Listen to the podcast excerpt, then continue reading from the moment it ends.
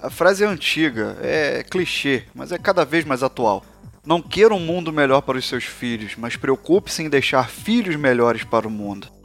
Nada mal pra um boçal, retardado mental infeliz. Se prepare, para, para Rissuti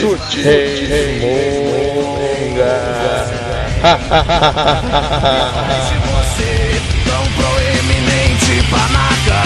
Dos que não são comuns de se ver Começou Fala galera, eu sou Thiago Rissuti e sejam muito bem-vindos a mais um Rissuti Resmunga, aquele espaço onde eu desovo as minhas amarguras em cima de vocês. Não é legal, não é elegante, mas eu agradeço a atenção de qualquer forma. Lembrando sempre que esse episódio tem o apoio da Infinity Soluções em Turismo, a única, eu disse, a única empresa que não me faz resmungar. Passam dois meses, né, entre um resmungo e outro. E, meu irmão, é, é difícil buscar paz de espírito e não querer vir aqui fazer um episódio de 20 horas falando de toda a bosta que acontece. Aqui no meu Rio de Janeiro, com a violência galopante a preocupação do prefeito é só aumentar a IPTU, né? Como se tivesse valendo muito morar aqui, né, prefeito? Super valorizada essa cidade. Aí você sai do Rio, aí passa lá em Brasília, é um 7 a 1 por dia, né? Ah, já que a vibe agora é pegar tudo do povo, falta o quê? Ah, vamos pegar a Amazônia, né? Só que esse assunto aí até dava para falar muito sobre ele. E quem me conhece sabe que isso muito me entristece. Já falei aqui, o Mogli me chama de Luiz Amel toda hora, porque sabe o quanto isso é, o quanto isso me incomoda. Mas preferia aguardar para ter algo com maior consistência. Parece que teve um juiz aí com um pouco de sanidade, né? Porque não é muito fácil de encontrar também no Brasil. Conseguiu brecar um pouco o ímpeto aí desses animais que vestem terno e gravata e que estão querendo Cobre, com a porra cobre, toda. Né? Não custa nada deixar o recado aqui, seus filhos da cobre. tirem as mãos da nossa Amazônia. Mas o papo não é esse. É não, não- vamos deixar a Amazônia pra lá por enquanto. Mas você vê quanto assunto rola e quantos motivos você tem pra se irritar ao longo de dois meses, né? Eu não vou nem falar do litro da gasolina a R$ 4,40, mas não vou nem falar disso. Só que hoje eu queria falar de um assunto que pode fazer até com que a próxima geração corrija tudo isso que tá de errado, que eu acabei mencionando aqui e que a gente vem vendo ao longo dos dias. É que é a incapacidade dos pais de darem limites aos seus filhos. De dizer um simples não naquele momento certo, naquele momento propício. E que não faz mal a ninguém. Mas é uma luta, é um, é um transtorno para um pai ser pai. E aqui eu tô falando pai, gente, eu tô me referindo. A, o vício de linguagem faz com que a gente diga assim, ah, os pais, mas eu tô falando pai, mãe, ou quem quer que seja responsável pela criação de determinada criança, beleza? A gente está presenciando a idiotização da futura geração, algo que já vem ocorrendo há algum tempo. Mas a covardia de pais dizerem não a uma criança beira o vergonhoso, beira o vexatório, faz com que pais sejam vergonhosamente vistos como reféns de uma simples criança, uma criança que deveria se espelhar neles, ser referência. Mas não, é, parece algo absurdo você conseguir dar limite para uma criança. E sim, quando eu falo de idiotização, eu na minha filosofia de botequim aqui, tô falando sim de criar idiotas como o Leandro Carnal, muito melhor do que eu pode dizer nesse trecho agora que eu vou reproduzir. De um filósofo que quem não conhece, vale a pena, link tá no post, mas olha o que ele fala sobre não educar uma criança. E aí eu digo uma coisa, provavelmente por origem interiorana, talvez um pouco conservador, que um dos fracassos da ética nesse momento é a falta de vontade de nós, pais e professores, em educarmos. Educar é estabelecer limites. Educar é dizer às pessoas que elas não podem tudo.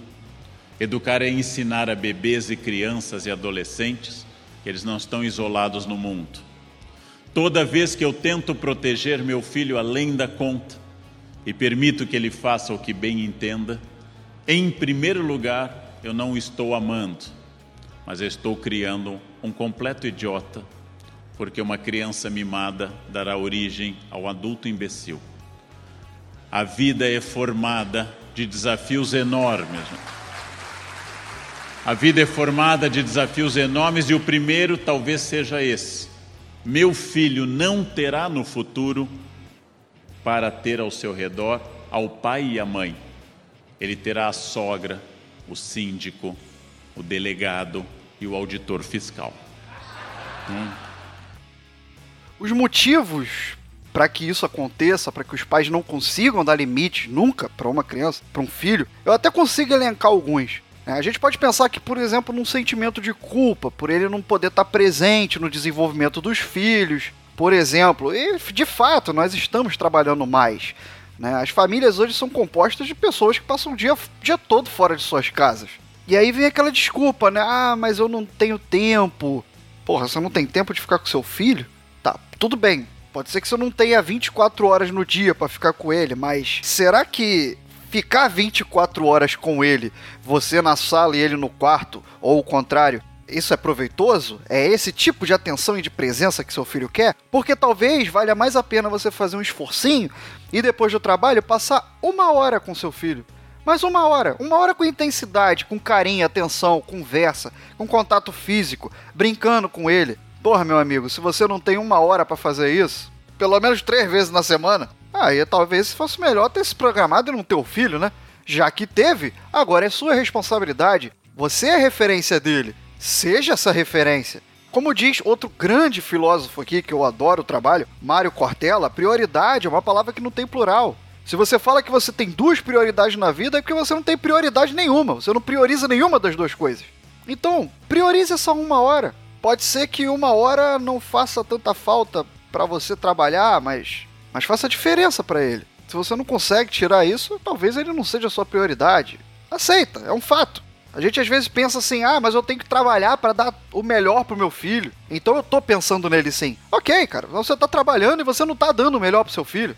O que você dá em troca é permissividade, é falta de limites, é falta de educação. Você está criando uma, uma criança egoísta, uma criança que quer ser sempre o centro das atenções, uma criança que vai te fazer pas- passar constrangimentos. E eu não tô aqui fazendo uma ode contra a paternidade. Nossa, crianças são demônios que têm que ser abominadas. Beijo, cafeína. Mas, voltando aqui.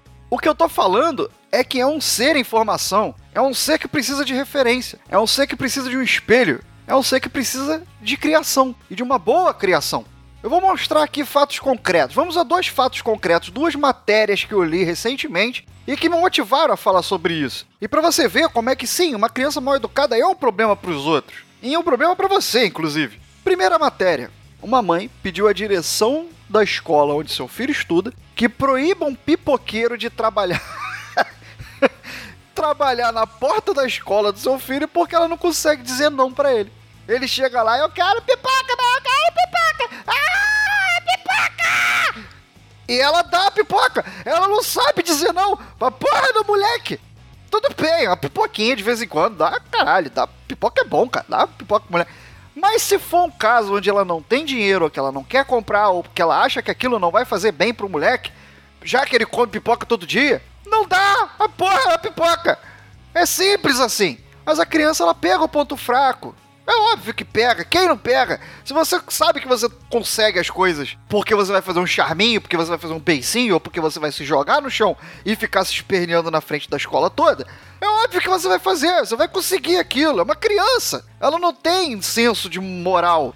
Ela não fala assim, não, isso vai constranger ah, a minha mãe, é, eu não vou me comportar dessa maneira. Não, cara, não, não vai. Eu quero a pipoca, mãe. Me dá a pipoca. Então ela não tem esse senso de moral, esse senso de certo e errado, esse senso de, pô, vou engordar, tô comendo pipoca todo dia, colesterol vai lá pra Cobre. que pariu. Não, não tem. Quem tem que ter isso é o adulto. É o adulto que tem que falar, hoje não, amanhã tudo bem. Conversa, dialoga. Provavelmente a idade dessa criança, ela já consegue conceber um, um contrato ali. Existem psicólogos que falam, uma forma de você não mimar uma criança e, e- e cuidá-la ainda com respeito e com carinho, é você fazer negociações, contratos. Olha só, hoje não.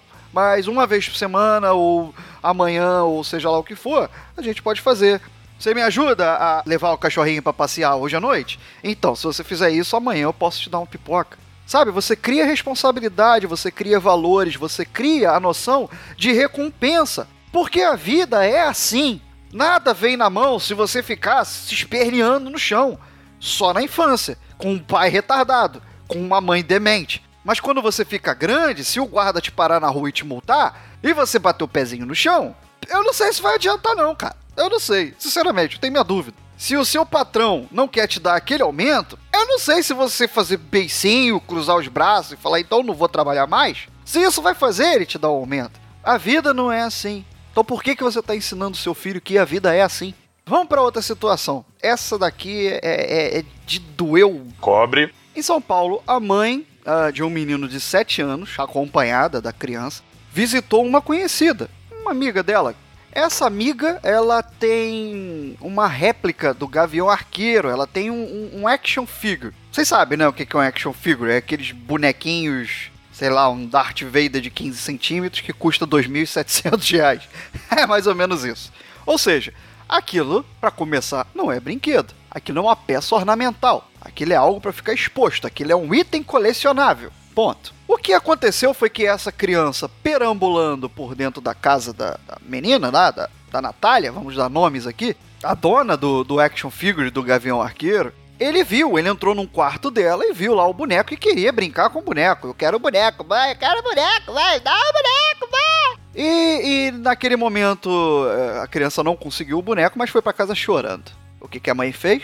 Foi no WhatsApp da dona do boneco e começou a fazer acusações. Que era um absurdo você ter um brinquedo na sua casa e você não deixar uma criança brincar. Isso, isso é inaceitável. E ela diz aqui, ele veio chorando para casa, você sabia? argumentando após a Natália ter dito: foda-se, eu não vou emprestar o boneco, porque aquilo não é um boneco, não é um brinquedo, é meu. Eu enfio aquela porra onde eu quiser, inclusive no cobre do seu filho. Mas ele não vai brincar. E a mãe da criança disse: ele veio chorando para casa. Você sabia? É um absurdo você ter brinquedos em casa e não deixar nenhuma criança brincar. Ele é uma criança e você é uma egoísta. Imagina se ele fica doente. se ele fica doente, se a criança recebe um não, ela pode ficar doente. Caralho. O link tá no post. Revolte-se comigo. Leia a conversa, você vai, você vai ver a baixaria que foi esse diálogo, né? Pelo lado da mãe, que é uma esquizofrênica. Ela acha que o filho dela não pode receber um não. Ou seja, se chegar daqui na adolescência, vai ser o tipo. Aí, pronto. Vai ser o tipo de aluno que na adolescência vai dar um tapa na cara de uma professora. A mãe vai no colégio e fala assim: Não, mas o meu filho não faz isso. Imagina se meu filho vai fazer isso. E é por causa disso que hoje nós temos um grande número de agressões a professores. Porque o jovem chega na escola e vai ser o primeiro momento em que ele vai estar num ambiente que tenta impor alguma autoridade. O professor, às vezes, é o primeiro indivíduo, é o primeiro ser humano que vai tentar colocar limite numa criança. Aí gera o conflito. E se você não vem com a noção de respeito dentro de casa, você tem esse tipo de problema na escola, por exemplo. Porque a escola pasmem, papai e mamãe, a escola não tem que educar o seu filho. A escola escolariza, a escola socializa, a escola lá reforça a educação que você tem que dar em casa. A responsabilidade é sua. Ah, Rissuti, mas aí o que, que eu faço? O que, que eu posso fazer se a criança é assim? Educa, seja firme, tenha pulso. Se necessário, castigue a criança. E aí o castigar? Bom, eu vou deixar o Mário Cortella falar por mim. Se a pessoa diz assim, mas o que, que eu vou fazer com meu filho que não me obedece? Vou castigá-lo. Claro. Olha que coisa boa. A gente se refere à palavra castigo de um modo muito temeroso. Mas qual é o nome que você dá àqueles que forem presos pela Lava Jato? A prisão é o quê? É a responsabilização. Podemos chamar de castigo. Qual é o castigo para alguém que é patife? ficar detido, perder a propriedade que acumulou de modo indevido? Qual é o castigo para alguém que ultrapassa a velocidade nas marginais e fica sem a carteira de habilitação?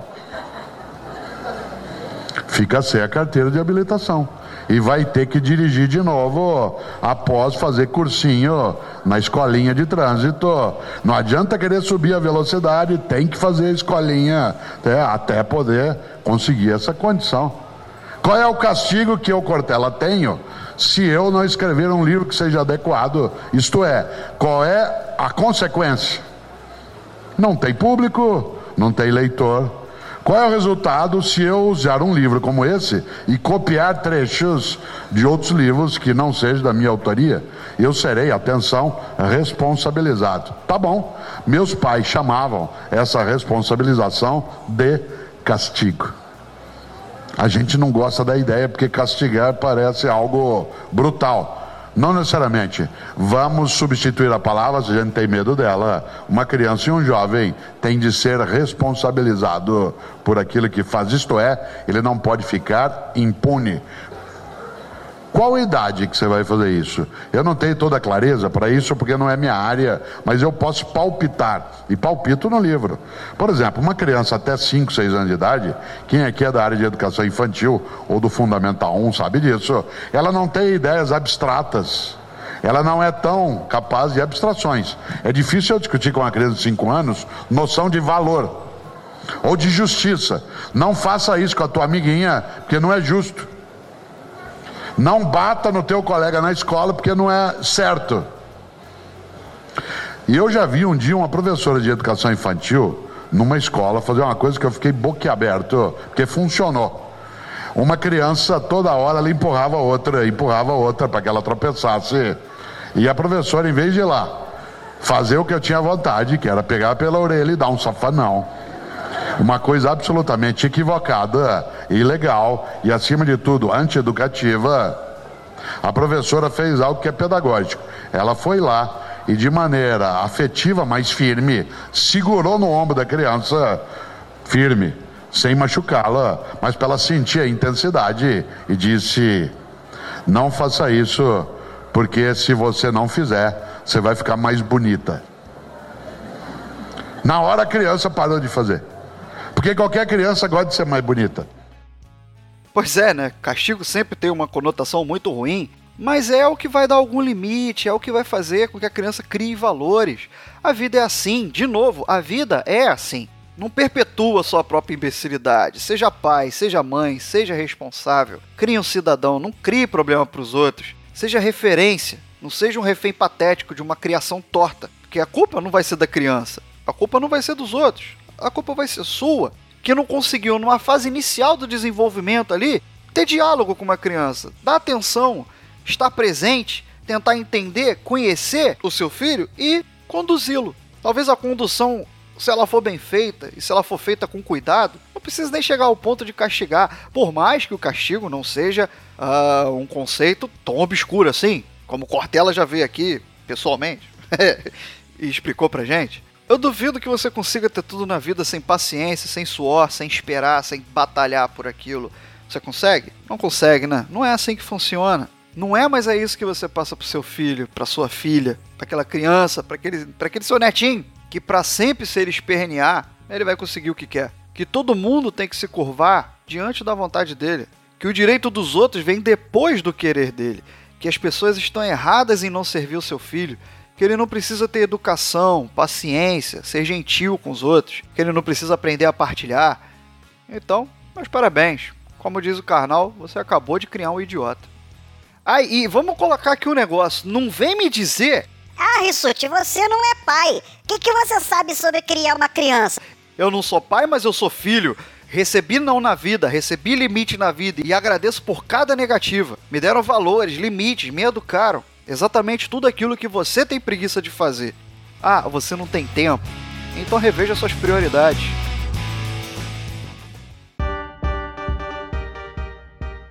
Então, galera, aquele momento do beijo, do abraço pra galera que comentou e que divulgou o Rissuti Resmunga nesses últimos meses. O meu muito obrigado. Em especial para dois charás meus aqui, o Tais lá do Aperto Rec, Tais, mas também se chama Thiago, e pro Thiago Trabuco do NP Cash. Vieram aí, comentaram lá no site Desculpa a demora pela resposta, tá, galera? Eu sou assim mesmo. Mas eu respondo. Mandou, eu respondo. E Petros Davi, que ressurgiu das cinzas, veio comentando todo mundo e mandou um comentário lá excelente para mim. Respondi os três. Atrasado, mas respondi. Quero deixar também um agradecimento pro Papo Canela Podcast e pro Entre Fraldas. Dois podcasts aí que divulgaram lá no Twitter algum episódio do Rissuti Resmunga. Meu muito obrigado. Entre Fraldas, de vez em quando eu sou surpreendido, felizmente surpreendido com uma, um retweet lá compartilhando um episódio meu. Agradeço de verdade, de coração, valeu mesmo. Um beijo grande para todo mundo. E um beijão também para Isabela Alcântara, que me deu um raulzitozinho lindo de presente, um para mim e outro pro Mogli. Chupa Diogo Bob. E ela me disse também que foi numa praia aqui no Rio que tava muito suja. E ela, num papo com os amigos dela sobre isso, ela passou o meu resmungo sobre lixo. Então agradeço a oportuna divulgação. E lembrando sempre, galera, lixo para colocar dentro do lixo. A gente tem que cultivar esse hábito. E não é de hoje, é para ontem. E é isso. Vamos pensar em educar os nossos filhos um pouquinho mais, né? É uma responsabilidade nossa e é uma responsabilidade grande. Requer dizer não algumas vezes. Pode ser difícil, pode ser doloroso, mas é um aprendizado. Isso não é maltratar, isso é cuidar, isso é se importar. São nas primeiras imposições de regras que a gente começa a formar um cidadão. Outra forma de formar um cidadão é resmungando e tentando melhorar as coisas dessa maneira. Beleza? E você? Já resmungou hoje?